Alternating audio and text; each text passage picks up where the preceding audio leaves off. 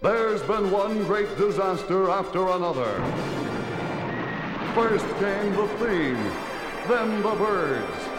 There was the day the earth stood still, and the day the earth caught fire. If it didn't come from another world, it came from beneath the sea. But now comes the greatest disaster of them all. It's a riot! It's a scream! It's the funniest, most hilarious movie since Gone with the Wind.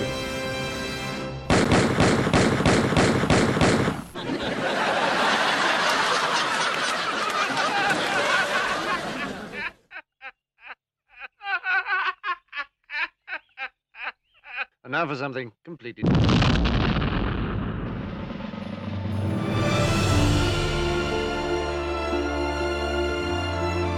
Olá, sejam bem-vindos a mais uma emissão de Os Críticos Também Se Abatem, programa de cinema e televisão da Rádio Universidade de Coimbra.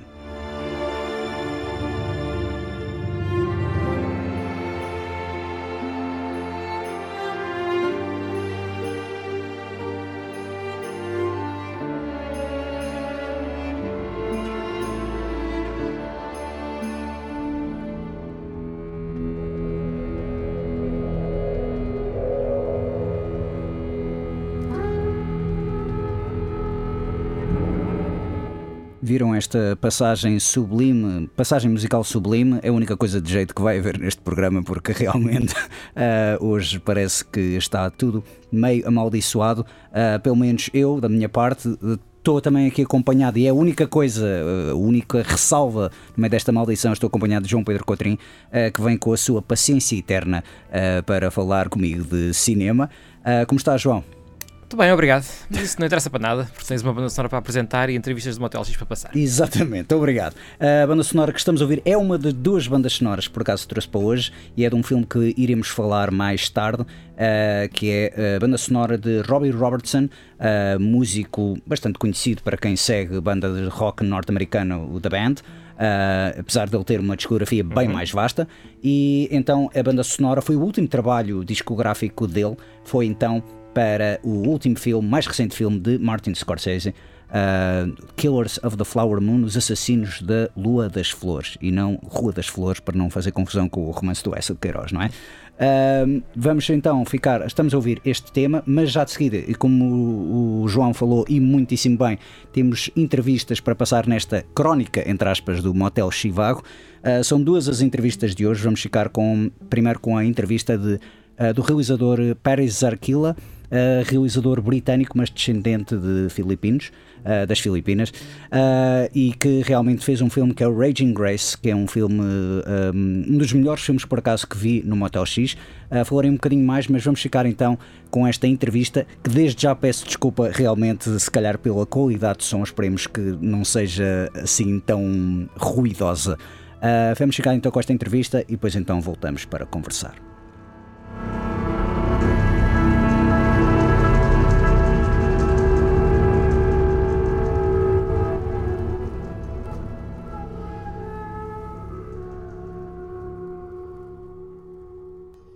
First of all, uh, full disclosure, I actually want to have this interview after watching the movie.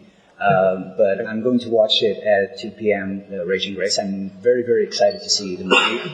I usually have contacts, and I usually check out the festivals and all that. And South by Southwest, a lot of people talk about this movie.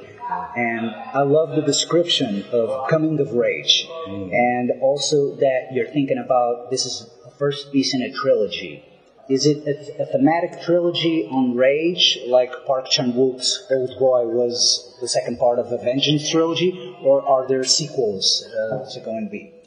Yes, very much like Park Chan Wook's Revenge trilogy. None of them are related, except that their common thread is they're all about challenging uh, new and old white power, railing against colonialism, and all done hopefully through a very entertaining genre way. Yes, you've also mentioned precisely genre movies nowadays seem to be the main way to transverse barriers in order to bring more diversity, more people. For instance, uh, there you go. You see a lot of white actors and not many, for instance, Asian or black actors as there should be. And genre movies, even superhero movies, like for instance, Black Panther was a big movie because of that. Uh, do you think that is the only way you should transverse barriers, or do you do you think movies are ready for other other types of movies other than genre to start to take that step? And what is your idea? Well, uh, absolutely, we're ready.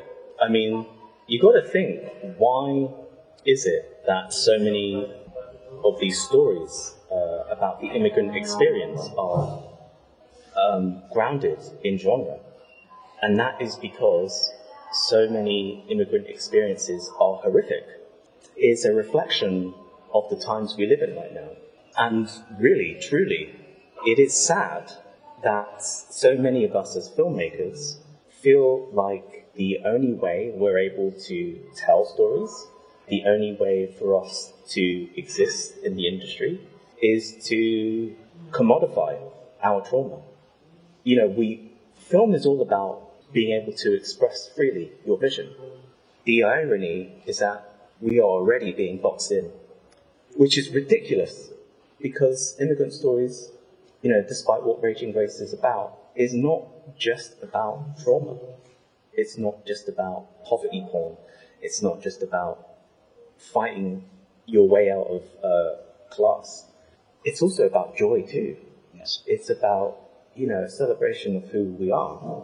I mean, you only need to look at um, you know the past couple of films that have come out recently that are incredible, like Joyride, uh, which is you know uh, American Asian female centric comedy, which is messy and outrageous and sexual and uh, promiscuous. It's all those things that you think are often pertain to a certain demographic, which are mainly white people. And I love films like that because they are breaking out of the injection mold stereotypes that people have of us.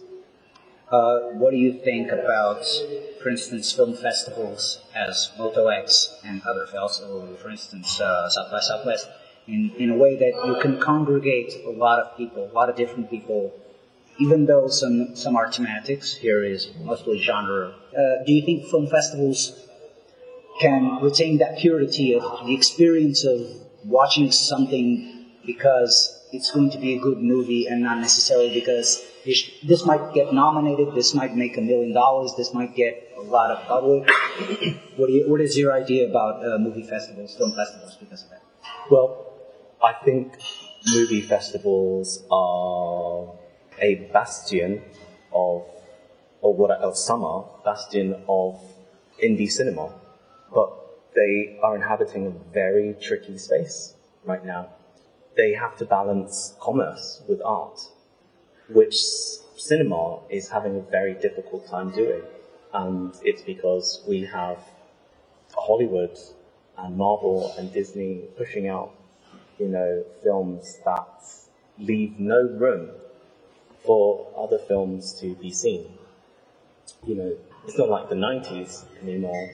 Uh, not that I was sort of around, but when you look at that, the landscape of films at that time, is where so many indie filmmakers were able to craft films, you know, that had such a specific voice.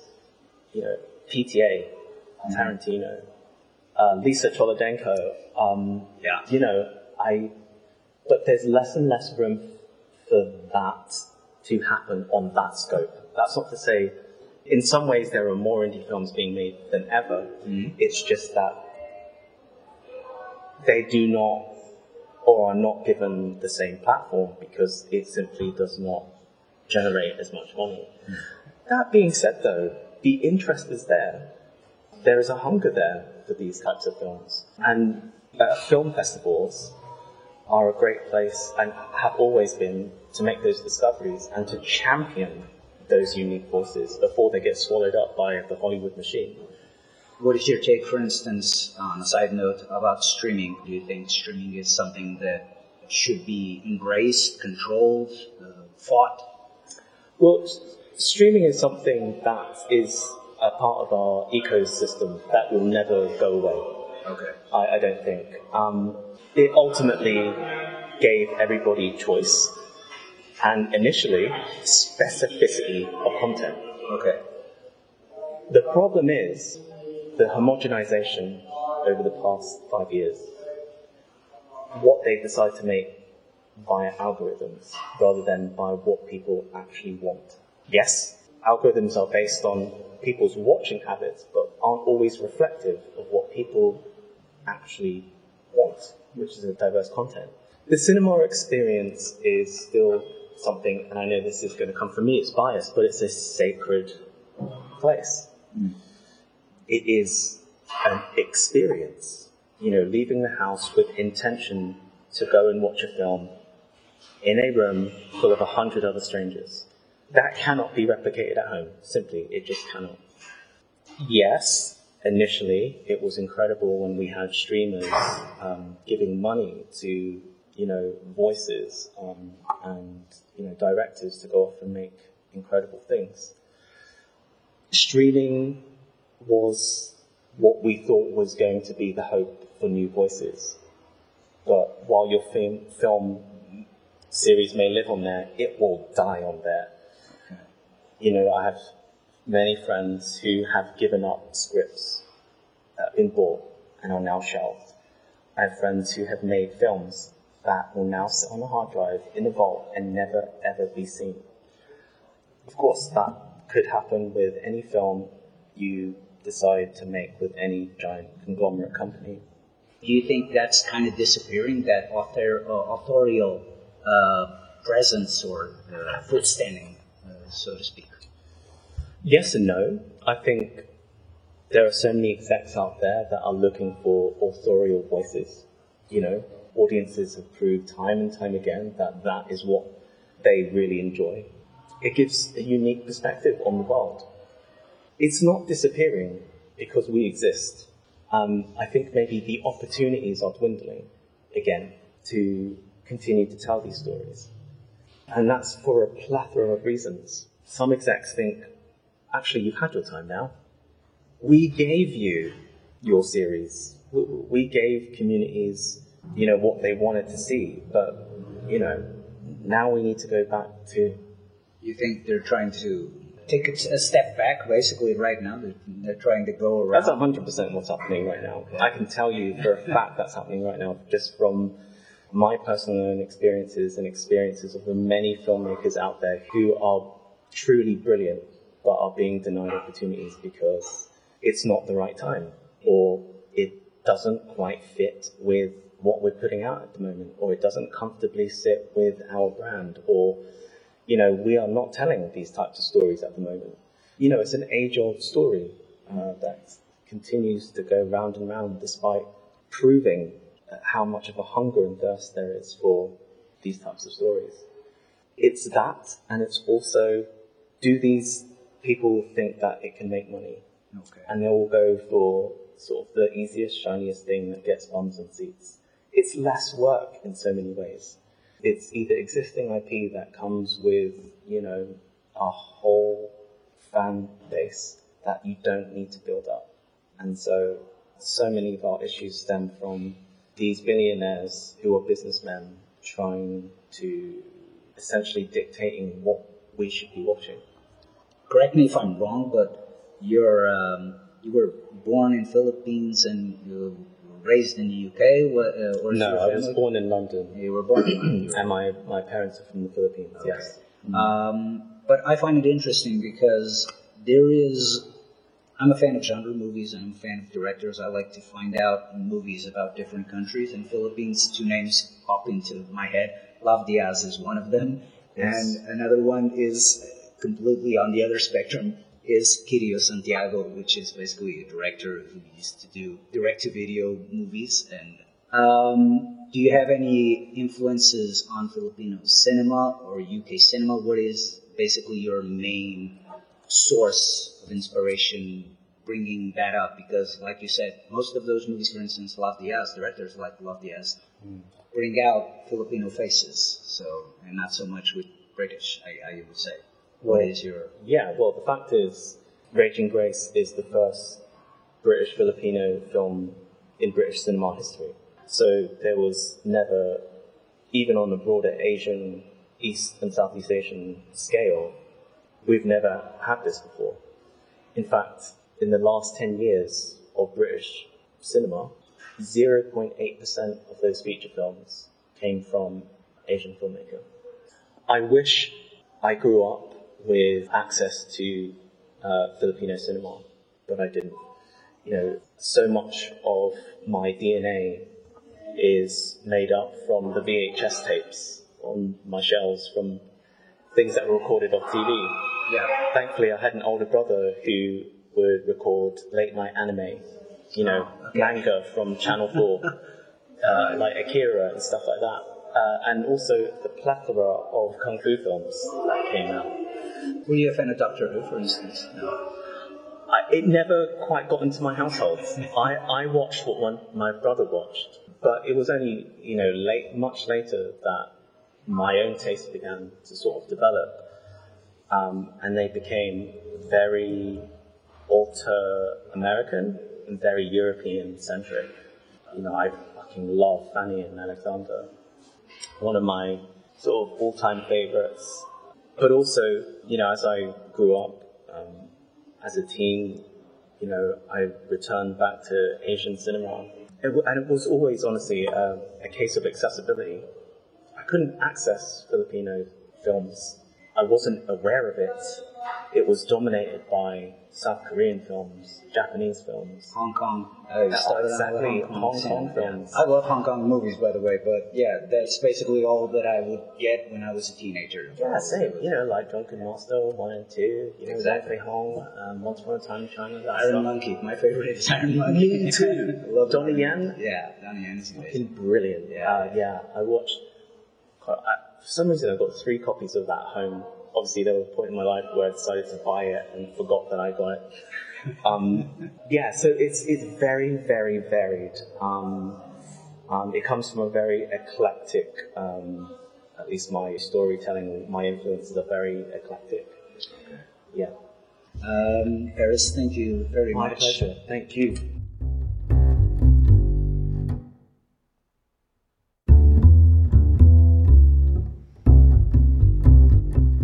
E realmente um agradecimento ao realizador eh, Paris Zarkila, eh, realizador britânico, que então esteve presente no Motel X com a sua primeira longa-metragem Raging Grace, um filme que em breve eh, creio que estará hum, disponível na plataforma Film Twist. É um filme que recomendo vivamente, até porque pega muito na, na luta de guerras das classes sociais, ah, como tem sido aquela moda desde o Parasite, mas em vez de realmente se querer aproveitar dessa moda, a verdade é que conseguiu fazer um filme igualmente cativante como o filme de Bong Joon-ho. Vamos ficar com a última entrevista ah, desta crónica Motel Chivago, que bem se poderia chamar ah, Túnel do Terror, dadas as, as questões de confusão. Chegar já de seguida então com Brandon Cronenberg. Uh,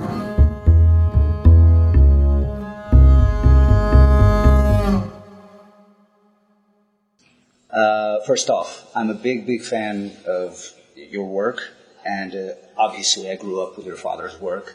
And uh, I also know about your sisters because she's going to make. She made the um, short movie, The Death of David Cronenberg. She's going to make the first feature film. I think it's called Humane. Yep. Um, I know she's a photographer. You started out um, as a director, and your father is a director. Um, there are many jokes when came out, when Antiviral and then Possessor came out, there were many jokes in which people go, I wonder what the Cronenberg household is like, the bedtime stories, the Christmas dinners. But I would like to ask, do you converse between yourselves? Is there a synergy, or do you just during your productions, do you go to your father, your sister, hey, what do you think about this? I'm thinking about that. Or do you use your final statements, uh, finished script, finished movie, as uh, basically the lines of your dialogue? Uh, I mean, in production, you're too busy to talk to anyone. I, I, don't I don't see any family or friends for months when, when I'm shooting, and, and that's the same the same with them. Yeah, I wish I had an interesting story or a quote, but it's it's you know it's pretty normal. I mean, it's not that we never talk about it. We we all get along well and, and talk about film work the same way any family talks about what they Yeah. are working on or, or how work is going. But it's not. There's no special. We're, we're not like a team or anything. There's- It's basically every Cronenberg for himself, and then or herself, and then basically you reunite with your uh, with your works. yeah. Um, you have uh, an upcoming adaptation of uh, Ballard, Yeah. uh, which is a writer that I found out through your father's movie Crash. Right. Um, the movie, the book you're adapting, uh, it's Super Con, if I'm not mistaken. I've never read that book, honestly. Uh, I, I want to. Um, but I'm curious because your movies have always been original scripts and original ideas, and this is the first adaptation that you do. Did you choose to present it in a televised format, uh, episodes, miniseries, I think it's going to be, or was it something by accident? Did you think it would benefit the time management of adapting the novel uh, instead of cramming it into a two-hour, hour-long, uh, hour and a half script? Uh, yeah, it, yeah, just to be honest, it's a relatively long book, not not huge, but the story just to me seemed like it would work well as a series, you know. And, and I, I've, been interested to do television because it's just a longer narrative form. I don't want to give up filmmaking, but I, I'm interested to know what it's like to sit with one story over the course of however many hours and, and to have that experience. So yeah, it's it could be a film. Like it, it's it's you could condense that story into a film, of course, but it uh, seems like it would benefit from more time living in that world. When you choose the talent, be it actors or um, you already said you don't write uh, roles for actors. But for instance, when it comes to um, DP uh, soundtracks, do you have already people in mind, or do you have friends, or do you have, hey, maybe I should ask that person about this because I think it would be a good fit?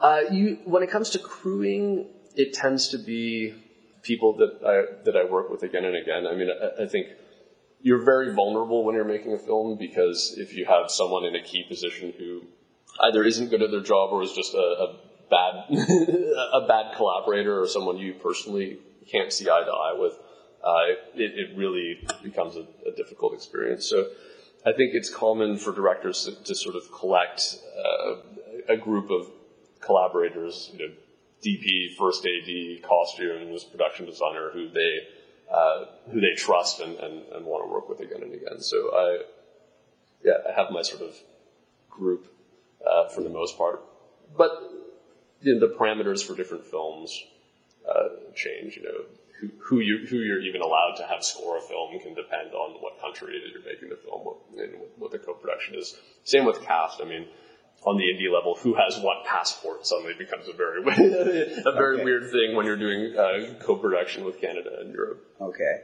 Um, before you also mentioned in another interview, you mentioned the whole superhero movies and all that.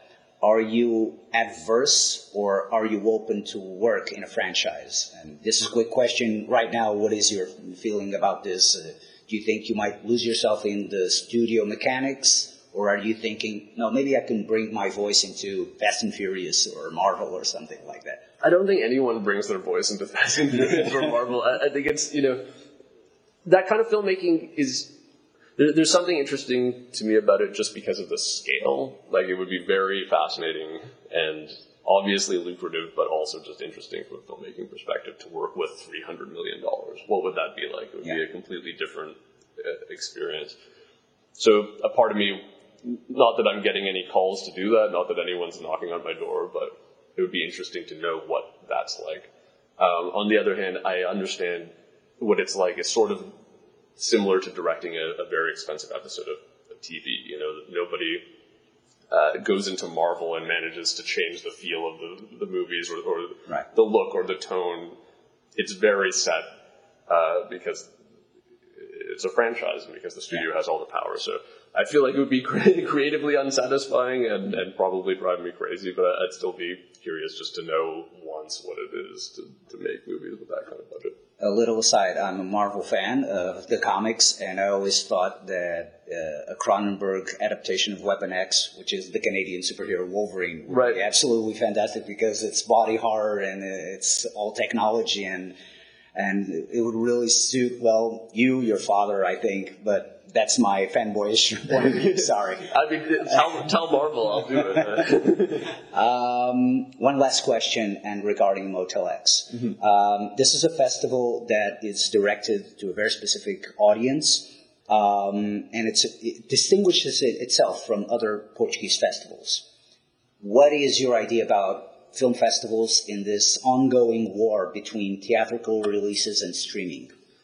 Uh, in, in what respect? in, in the way that it allows people, well, it might be a niche, but it also allows to um, feed the creativity of certain people. For instance, I would probably be making horror movies if I had Model X ever since I was born, but yeah, I was born in 83, so rotary phones and all that, I also remember that. So there was nothing. There was TV, late night TV, and I would catch uh, one movie or I would go to the video club and grab the weirdest looking cover and hope to God it was, it was cool. Right.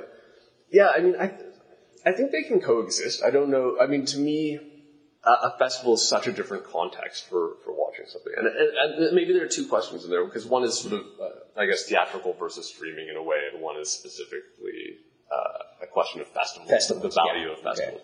I think festivals are going to, regardless of whether films end up on streaming or not and, and, and where streaming fits into it, I think a festival is always going to have uh, it- it's going to be a, a, an exciting context because it's just a lot of people who care about film in a particular way, seeing it together and having filmmakers and actors and, and people uh, discussing it in, in a certain way. The, the kind of the frenzy of it, you know, the focus of it, people watching eight films a day. I mean, that's you know, you can sort of reproduce that experience a little bit without the you know filmmakers around if you want. Yeah, I mean, there's, a, a vibe to a, to a good festival, and, and I find genre festivals in particular because everyone tends to be very geeky and, and, and sort of united by a particular kind of interest. They tend to be the best festivals, you know, in my experience. So, yeah, I think that kind of human interaction, that, that kind of human collection, i- is always going to have a kind of value that home viewing doesn't. That said, I like to watch movies at home too. I, I Yeah. don't think theatrical is necessary in, in the way that some directors fetishize it, but. Um, once again, thank you very much for this interview. Sorry to take your time. No, no, no. Um, and, and come back to Portugal anytime you want. Um, Lisbon, Coimbra, anytime, everywhere you want to go, uh, the, the country welcomes you. Ah, thank you so much. Yeah, I would of course love to.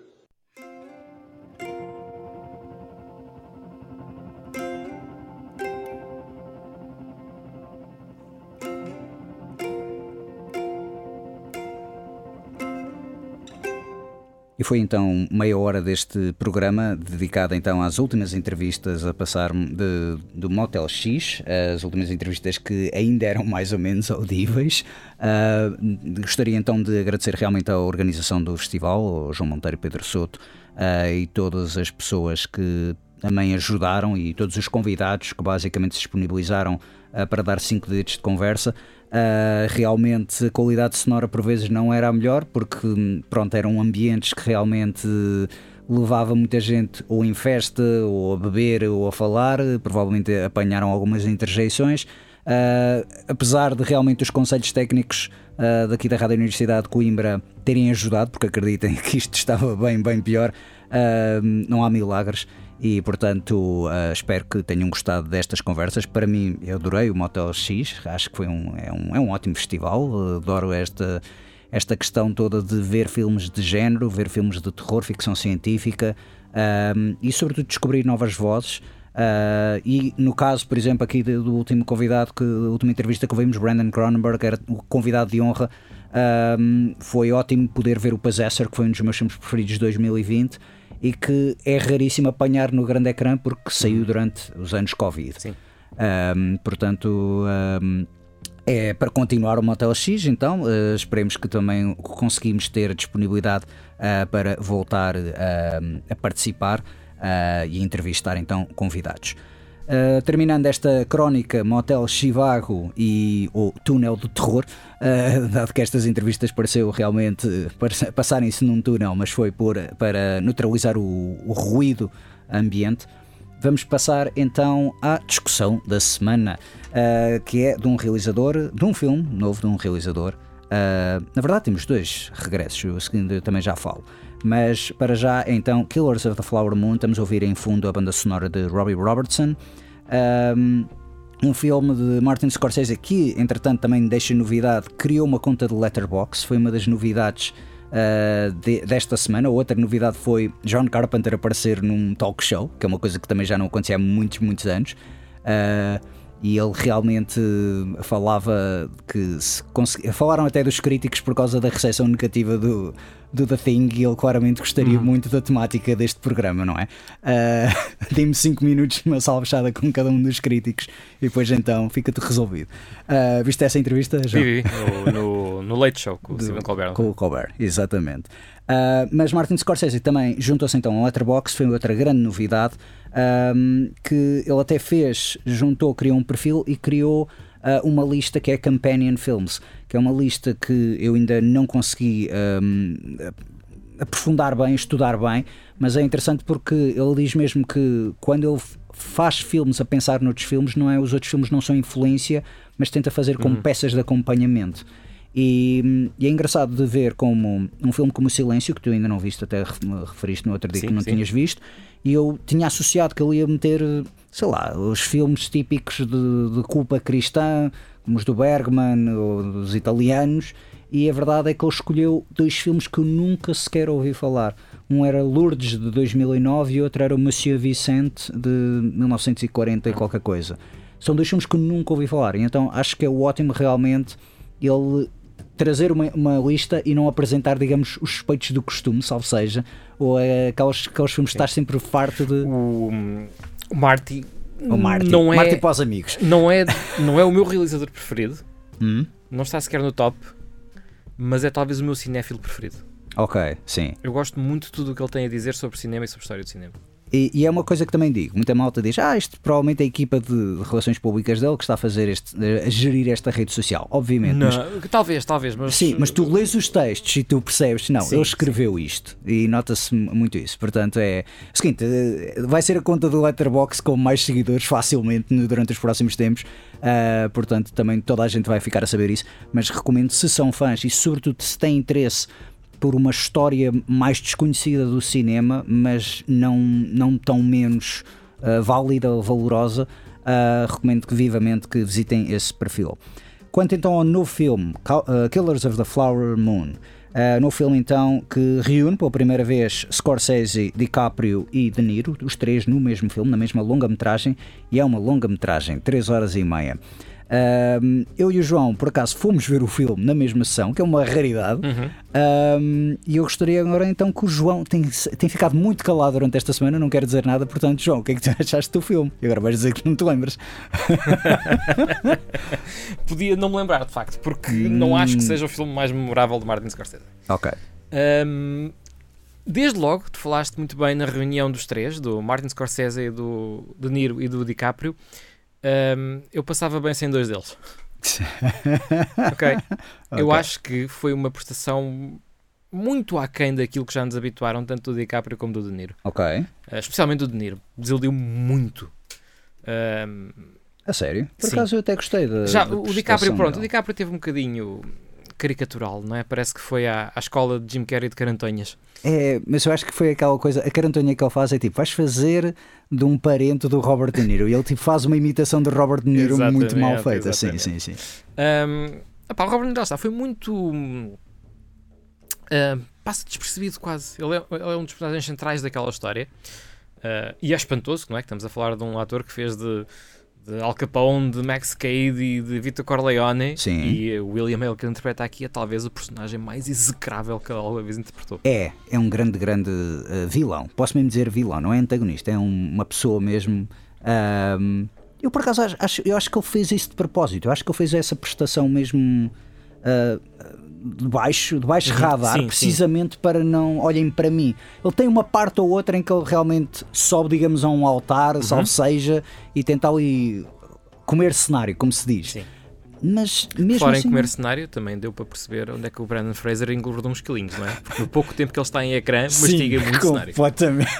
Não, o Brandon Fraser, por exemplo, é aquele fulano que tenta fazer isso, tem um momento para brilhar e tenta ofuscar os demais e apenas parece um, maluco com um megafone. Ah, É, pronto, apenas. pareceu deslocado naquele filme. Sim, John Lightgo também é uma ótima participação, muito breve, Muito mas, curto, mas, mas pronto. nada de fantástico. Se queres falar de uma, de uma, de uma É prestação, sim, sim, de uma sim. prestação subtil, mas acho que encheu bem o ecrã quando era preciso, o Jesse Plemons. Ok, certo, Um, mas claro, a estrela do filme é a Lily Gladstone. sem dúvida. Aí acho que ninguém. Era isso que eu também ia dizer. Ela é realmente. Juntamente com a personagem de DiCaprio, ela é a alma, o coração deste filme, até diria mesmo mais o coração deste filme. Um, e realmente é, é impressionante porque tínhamos falado, até eu tinha-te falado, que eu tinha visto num filme que é o A Certain Women de Sim. Kelly Reichardt e que aparentemente foi o filme que também levou Scorsese a descobrir a atriz. Um, e, e realmente não é um filme que eu acho memorável, não é um filme que eu adoro, não é um filme que eu quero rever, mas achei realmente a figura dela, quando ela começou a aparecer neste filme, eu pensei, ah, ok, é deste filme, lembro-me dela neste filme, e de facto é a personagem que eu me lembro melhor, cuja história eu me lembro melhor do Certain Women. Um filme que conta com a Michelle Williams, que acho que é uma ótima atriz, mas que ali se calhar tenta. é a estrela do filme. Claro.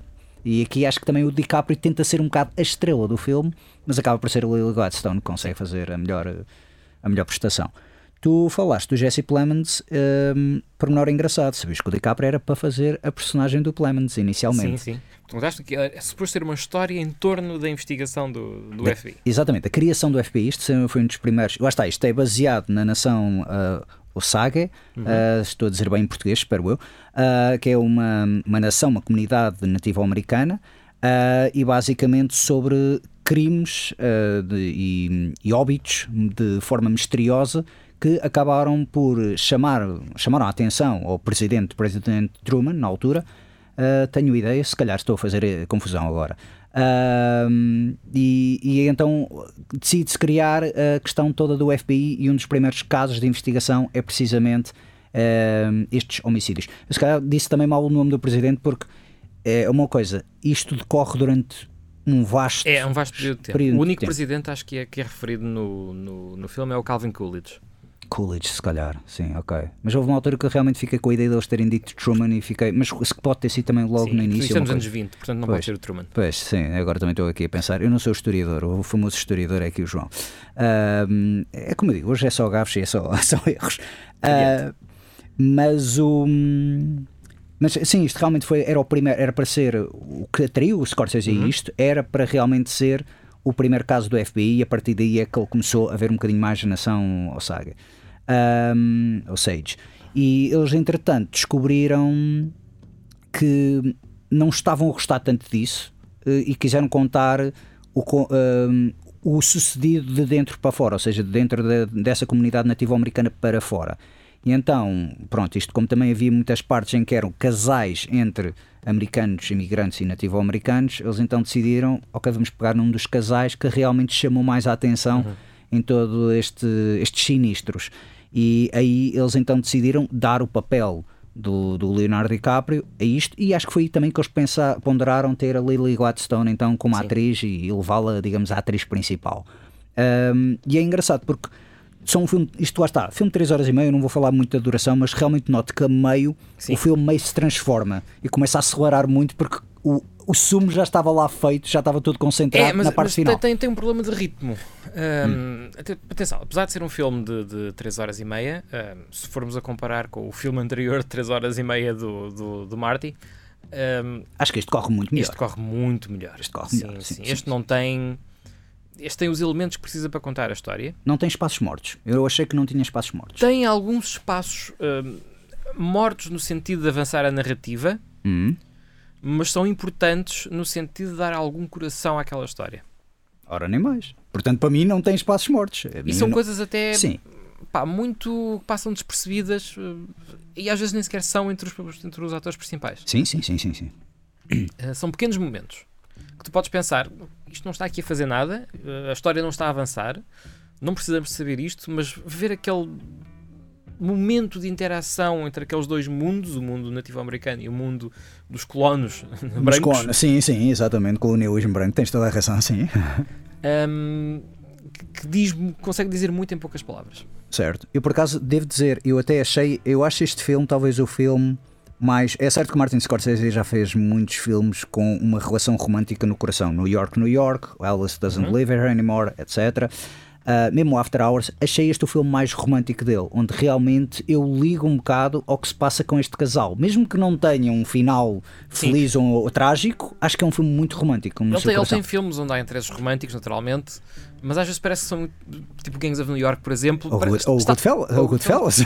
Estão lá porque têm que estar. Tem estar lá uma mulher Exato. e tem lá um fulano a dar o braço à mulher e depois a mulher um... tem de gritar tu não me amas e pronto, sim, é um bocado essa aqui, vertente. Aqui parte desse romance é parte importante da história. Exato. Nesse aspecto concordo plenamente contigo. E pronto, gostei muito do filme porque dá, digamos, um bocado esse essa cariz diferente aos outros filmes. Tu falaste de Gangs of New York. Eu também acho que isto é um filme que é uma tentativa mais bem sucedida do Gangs de Nova York. Ou seja, tenta uhum. ser aquele épico histórico onde geralmente não, uh, os realizadores não vão pegar tanto porque não é a Segunda Guerra Mundial, não é as guerras napoleónicas, não é nada que leva assim a grandes épicos de batalha. Uh, mas realmente o Gangs de Nova York, pronto, o Scorsese hum, é certo e sabido nos livros de história, aquele e o Harvey Weinstein andaram um bocado às cabeçadas, que aquilo não funcionou lá muito bem e o filme acabou por sair meio defeituoso por causa disso. Uh, aqui realmente notas que ele tem todo o apoio dos produtores, tem todo o dinheiro, tem todo o tempo livre, então todo o espaço que ele quiser para desenvolver isto. E também tem, todo, tem um outro estatuto, sem dúvida. Ele, entretanto, já, já tem uma idade bem mais avançada, já ganhou um Oscar, já, já pronto, já, já se tornou. Uh, na altura, o Gangs de Nova York foi feito não por ser um filme Scorsese, mas porque o DiCaprio uhum. disse mesmo: Eu quero fazer um filme com este moço. Chego ao pé do Scorsese e digo: que filme é que tu queres fazer? Ah, tenho este filme. Pronto, ok. Ele pegou no guião, disse, eu entro neste filme. Ou seja, aí também o DiCaprio conquistou um bocado o Scorsese por Sim. causa disso, porque foi na altura estava na fama de ser o menino do Titanic e hum, todos os produtores queriam, queriam dar dinheiro. Um, eu há pouco estava a falar era da questão do ritmo, apesar da, da sim, duração sim. do filme, estava a falar da questão do ritmo, por, por causa daquilo que tu disseste, porque eles partem de uma história e depois mudam ao meio um, e decidem fazer um filme diferente, mas parece que não deitaram fora o que estavam a fazer antes, sim. a perceber? Sim, sim. Resultado, parece que temos um filme até ali à marca da, da, da hora e 40, hora e 50, e depois temos um filme diferente certo. nos últimos 40 minutos. Percebe, percebe, percebe, percebe, sim. Eu também eu concordo com isso. Eu acho que o último ato, o terceiro ato, salvo sim. seja, se bem que não é bem terceiro ato, é, é, é um filme separado, salvo seja, uma sequela. É quase um, um, um longo epílogo. Não diria tanto um longo epílogo, mas porque faz parte da conclusão. Sim a questão é mesmo, é um terceiro ato, mas não casa bem. Enquanto o primeiro e o segundo ato casam muito bem, não vês assim aquele declive nem, nem nada. Este Sim. aqui, tipo, o que é que foi este bump na, na estrada? O que é que foi este? Oh, o que é que se passou aqui? Não, esquece, é, esquece, segue em frente. E tu notas assim um bocadinho a estranheza. Tens muitas personagens a serem introduzidas de repente, tens todo um outro cenário, um outro, um outro dilema de repente com que lidar e tu ficas assim um bocado. Mas acho que isso também é bom porque anima-te ou melhor, desperta-te um bocado. Se calhar vais ali, estás ali a, olhar, a pensar, a olhar para o Roger quanto tempo é que isto falta, uhum. e este é o chamado. Um, jolt. É? Jolt. Eu queria dizer o Jolt, mas é assim, é aquela, aquela agulha, salvo seja, tipo, aquele é pica. salto da adrenalina. Exatamente, exatamente. Um, eu também ia falar da banda sonora, falamos da banda sonora Robbie Robertson, gostei imenso do som deste, deste filme, gostei imenso da banda sonora um, e realmente Havia, havia uma outra coisa que também era para falar, mas uh, já não me... Ah, da questão também do ritmo e de avançar. Isto é um filme que se passa por muitos anos e eu gosto do facto do Scorsese não usar os title cards com anos. Essa coisa que eu às vezes odeio, que, que me causa uma seca enorme, mesmo que seja um filme de hora e meia, mas que são 20 anos. Cada vez que tu saltas para uma cena e aparece 1937, 1940 e tal, parece que o filme abranda e que se torna muito mais chato. E aqui ele não faz isso, ele aqui ele mostra as pessoas mais velhas, as Também, crianças a crescer. Tu dizes, tu dizes, muitos anos, mas não são assim tantos, são 10 anos, tanto? Uh, eu diria até um bocadinho mais, porque uma das crianças nem, nem existe, não é? Há uma criança que não existe no início do filme e termina com pai 13 anos Sim, ou, pois. ou 14, estás a ver? Pelo menos nunca. Sim. A questão é que nunca 10, dizem a idade. é, 10, 15 anos por aí, esse intervalo. Pois, e é engraçado porque ele usa as crianças, os filhos de alguns dos personagens, precisamente para ilustrar que isto passou há algum tempo. Enquanto, por exemplo, uma questão, pronto, um outro filme provavelmente iria 20 anos depois ou 5 anos depois, uma coisa assim do género. E pronto, é um bocado, não sei, parece que é ali aquele salto que de repente torna o filme mais longo, imediatamente mais longo. E gostei como ele realmente ah, fez este filme. Em todo o caso, mais uma vez, é impressionante como o, o Marty, não, não vou dizer que é o melhor filme de sempre, entre talvez os meus 10 preferidos dele, ahm, mas é impressionante como ele, com a idade que tem, ainda conseguiu fazer filmes de uma natureza assim provocadora, ahm, pegar em eventos históricos como este e, e realmente torná-los interessantes, mas sem glorificá-los, né, por assim dizer, a mostrar de uma maneira hum, sincera, honesta. Acho que há, há muito essa coisa. E Isso da idade é. sim, mas quer dizer, Clint Eastwood, Clint Eastwood ainda fez um filmaço como o da Mule aos 90 anos. Clint Eastwood, sim, mas porque era aos, aos 90 anos o Clint Eastwood, o que é o da Mule? Sim, Achaste um filmaço o da é um Mule? grande filme. Ah, vamos discordar aí um bocado. Eu acho que o último bom filme, bom, bom filme dele teria sido talvez o Gran Turino, mas pronto, o Lamil não é dos piores dele, certamente. Ahm, todo caso, ah, gostei bastante deste Col- ah, Killers of the Flower Moon. Ahm, Sim. Eu, eu, eu gostei, viu-se bem, mas é aquilo que eu estava a dizer ao início. Não é o filme mais memorável do Marty, porque apesar de ter alguns apontamentos, como eu disse, muito bons eh, para dar alguma emoção ao filme, Hum? não sinto que haver um, um drama histórico como aquele tenha ganho mais do que lendo o artigo na Wikipédia. Ah, eu, eu discordo. Eu acho que há cenas nestes Porque foi filmes que- muito.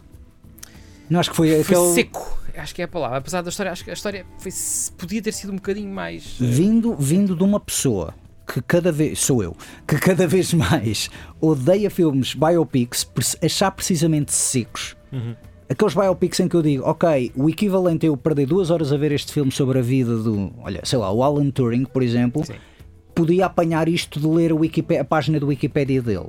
Acho que aqui não foi o caso. Acho que aqui não. Houve aqui trabalho de personagem. Não houve aqui somente o interesse amoroso desta personagem. É uma personagem que, por coincidência, está numa relação com outra. E acho que aquela coisa que tu estás a falar, que não são momentos mortos, mas são momentos mortiços, onde pausa a ação para mostrar sim. algo, ajuda bastante nisso. Pá, eu só, só senti mesmo dois momentos claramente emotivos a puxar durante o filme todo. Hum. Um, um é quase no final com a Lily Gladstone. Hum. uh, e o outro é mesmo no final com uma pessoa que aparece no fim que eu não vou dizer quem. Ah, sim, sim, sim, sim. Por acaso está, está muito bem feita essa cena. Essa cena está muito, muito bem feita, essa cena final. É, dá ali muito coração ao, ao filme e, a razão do filme ter sido feito. Isso é um epílogo. Essa Sim, parte é que é sim, o sim, epílogo. sim, sim. Isso é que é o epílogo. Ah, já agora faço-te aqui a pergunta também da banda sonora, era como ia há bocado a lembrar, porque eu tinha comentado isto contigo. Eu achei isto, de certa forma, um western revisionista. Tu disseste que não é bem um western e tu disseste algo que para mim fez um bocado de espécie na altura. Tu disseste que isto essencialmente é um filme de gangsters disfarçado de western, Sim, mas porque é, é que. Tu dizes isto porque é um filme do Martin Scorsese, porque eu odeio quando as pessoas dizem Ah, filme do Scorsese, claramente é de gangsters. Sim, o Hugo é um filme de gangsters, não é? aquilo, aquilo era uma máfia instalada que ali estava, Pedro. Há Só não- corrupção e há crime organizado, mas, por exemplo, o Outland, que é um filme que tu adoras, do, do Peter uh, Hyams, Hyams, obrigado. Um, e que tu adoras também, não te escuses. Sim, é um western no espaço, É verdade, é o Ainun no espaço. mas não é ficção científica. Ou é também ficção é, é científica? claramente ficção científica por causa do cenário, mas Pronto, e aqui também. É isso que eu queria Exato. dizer. Isto é, isto é uma série. E, não, e acima de tudo, eu- uma coisa que eu ligo também: o western não é somente o cenário. Acho que o western, todos os grandes westerns que eu vi, têm sempre. Os protagonistas eh, estão sempre, digamos, têm que- sempre aquele dilema moral. Seja, vou assaltar este banco, ou vou salvar a minha família, ou vou matar esta pessoa, ou vou fazer esta vingança. Há sempre aquele dilema moral em que muitas das vezes é: vou matar este fulano mas depois apaixono-me pela irmã dele, e agora? Ou ficou a irmã dele ou mato, ou mato o fulano. Pronto, aqueles dilemas morais que depois até no final até acabam-se por resolver sozinhos. Acho que aqui o, o dilema moral funcionou para precisamente catalogar isto como um western, se bem que não é bem bem um western na medida em que não tens uh, os fulanos a andar de cavalo em direção ao horizonte, salvo seja. Uh, e também não tens uh, índios à luta com os cowboys. Por isso também acho que, acho que é também essa questão que não se deve falar. Uh, pronto, não é essa a ideia que, que, que eu tirei. tens mais algum comentário a fazer este Killers of the Flower Moon? Não, relativamente ao Scorsese acho que já disse tudo. Já dissemos tudo. Eu já disse tudo, se queres dizer mais. Não, é apenas acho que este é um filme que eventualmente iremos voltar a falar, até porque certamente uh, arrecadará nomeações a prémios. Sim. Um, ainda não se sabe quando é que vai ter estreia no, na Apple Plus e, e realmente é ver aqui um bocado um, o, que, o que vai sair de estreias uh, de streaming. Queria fazer aqui o segue, que é uh, um filme que também estreou em sala esta semana uh, que é o, o Assassino de David Fincher, no filme de David Fincher, que vai estrear em 10 de novembro. Vamos ficar com um bocadinho da banda sonora de Trent Reznor e Atticus Ross, não para este The Killer, mas para um outro filme que eles lançaram durante o verão, Teenage Mutant Ninja Turtles Mutant Mayhem. Até já.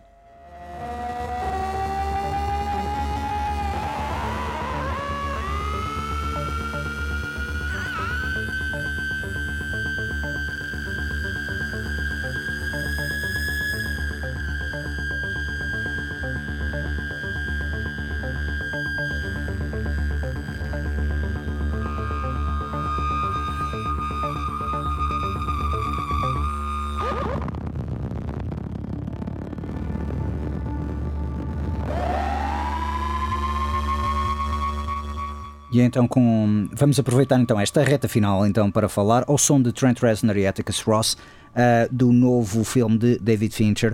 Uh, João Pedro Cotrim, que geralmente não é grande fã de David Fincher, não é? Considera os filmes dele frios e mecânicos. Uhum. Pronto. Sem alma. Sem alma.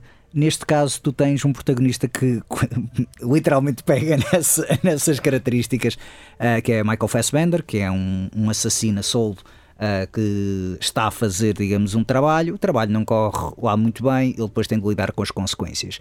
É um filme muito metódico, é um filme cheio de pormenores, mas é igualmente um filme que. Como é que é de explicar? A história é um bocado lugares comuns, mas acaba por ser o filme, para mim, mais, que eu mais gostei do Fincher uh, em muitos anos. Porque eu, para mim, meus, o meu problema com os filmes de, de David Fincher é muitas das vezes dá-lhe uma guinada na história que eu não gosto tanto. Gosto da maneira como ele conta histórias, mas não gosto daquelas guinadas que ele decide, um, um pouco como o M. Night Shyamalan, que tem Sim. de ter um twist e tu ficas um bocado ali à espera daqui do twist. Aqui acho que esta é a história que muita gente também está a queixar-se de ser uma história muito simplista, que é ponto A, ponto B, ponto C, ponto D. Eu gosto disso porque a maneira como o filme está contado e como as etapas são percorridas é feita de forma muito eficiente e é muito perfeccionista. Tirando uma cena, uh, que é uma cena de luta em que a luz está completamente. que eu não sei o que é que se passou. Uh, mas realmente esqueceram-se de, de, pagar a, conta da luz da EDP, uma coisa assim de género. Uh, a luta está bem engraçada, está com uma boa coreografia, mas de facto há ali um problema qualquer que não se enxerga grande parte da ação. Uh, em todo o caso, gosto imenso do, da personagem do Michael Fassbender, gosto imenso da trama, gosto imenso das personagens secundárias com que ele se vai cruzando, mesmo a banda sonora, quer a parte de, de instrumental de Trent Reznor, quer grande parte da discografia dos The Smiths, que o assassino usa, só ouve basicamente só ouve The Smiths, portanto é um sociopata, uh, e, e realmente funciona tudo muito bem. E acho que é um filme que merece a pena ser visto uh, no grande ecrã, sobretudo pronto, para quem é fã de Fincher, Uh, antes de somente esperar pelo, pelo Netflix, porque gostei mesmo, mesmo muito deste filme e não estava à espera de gostar assim tanto do filme, pouco porque. Não sei, estava à espera que, mesmo a ver este filme, estava a pensar: ok, vai acontecer qualquer coisa para o final, vão fazer ali uma mudança, uma guinada, uma coisa assim do género que vai querer criar controvérsia e eu não vou necessariamente uhum. gostar disso. Pronto, portanto ficou, fiquei agradavelmente surpreendido. Um, outro filme que também vi foi o Não Sou Nada, no filme de Edgar Pera, mas irei falar disso durante no próximo episódio. Mas também de, deixei já recomendações. É uma local que é precisamente Edgar Pera vão uh, voltar, a Casa do Cinema de Coimbra vai passar o filme O Barão, filme dele de 2011. Um, nos dias 30 e 31, sobretudo no dia 31, acho que é um ótimo filme para se ver na noite de Halloween, porque é um filme, não é bem terror, é um filme nacional que pega imagens muito macabras e muito sinistras, uh, e é um excelente filme para quem gosta de cinema clássico, para quem gosta de cinema moderno. Um, e é um filme espetacular que eu já vi, vi pela primeira vez no grande ecrã e fico muito contente de voltar a poder ver no grande ecrã. Uh, a outra recomendação é um bocadinho mais longe de Coimbra, mas realmente gostaria de aqui uh, citar. É um outro festival, que é um festival Ha Ha Heart, uh, Ha Heart Film Festival, que é um festival que decorre em Pombal. Um, no Teatro, sim, é Teatro Municipal de Pombal, se não estou em erro, não tenho aqui a hora aqui a, a, cábula. E decorre hoje, amanhã e depois da manhã, são três dias. O livre de trânsito é 3 euros. O programa do festival em si tem conversas, tem curtas, tem uma competição de curtas de comédia de português, porque isto é um festival Sim. completamente dedicado à comédia portuguesa. A única longa-metragem, pelo que eu percebi, é o filme do Pôr do Sol. Uh, também o realizador Manuel Pureza também estará lá presente, será um dos convidados. E acho engraçado porque dá ribalta, digamos, a uma, a uma área que é muito popular na televisão, mas que no cinema cada vez menos parece vingar-se. Uhum. E como tu tens muitas curtas hoje em dia no, no cinema nacional, acho que é bom usar isto para, para digamos, promover este género em específico. Uh, portanto, fica então aqui estas recomendações. E João, não sei se tu tens, tens dois minutos, queres deixar assim alguma recomendação, alguma coisa? Não sei, que eu também fiz. Um, olha, assim muito rapidamente, uh, eu sei que tu não gostas de datar o programa, mas este programa está a ser feito no dia 27 de outubro hum. um, de 2023. Passam, que tudo correu mal. Sim. Passam 61 anos uh, do dia em que Vassili Arkhipov impediu que uh, o mundo entrasse em guerra termonuclear e ainda não há nenhuma série, nenhum filme feito sobre isso. Ok, Pronto, olha, vendo o argumento, escreve um argumento e vende ao Netflix. que entretanto vai, vais ter isso. Uh, pronto, é um apontamento histórico, por acaso não fazia a mínima ideia. Lá está, a Famous Historian. Uh, esperemos que não tenhas o mesmo destino que o do, dos filmes de Monty Python. Já mandei essa piada, eventualmente. Uh, mas pronto, os críticos também se abatem, então despede-se por hoje. Entretanto, ficam então estas recomendações. Uh, podem seguir-nos uh, página facebook.com barra abate crítico uh, ou então subscrever-nos no Spotify, Apple Podcasts, onde já não sei agora as plataformas onde estamos e hum, regressamos então em direto uh, para a, a, sintonia da Rádio Universidade de Coimbra nos 107.9 FM ou em RUC.pt, a emissão online. Até para a semana e fiquem então na companhia de banda sonora de Trent Reznor e Atticus Ross para o filme Teenage Mutant Ninja Turtles Mutant Mayhem, um filme de animação divertido, mas se já viram um filme de X-Men é basicamente a mesma coisa, mas com as tartarugas ninja. Pronto, é, é, é a minha crítica final, literalmente crítica, não, opinião, não posso dizer crítica, senão ainda sou batido. Então, ficamos então, uh, despedimos assim por hoje deste programa. Até então para a semana, continuem na companhia da Rádio Universidade de Coimbra.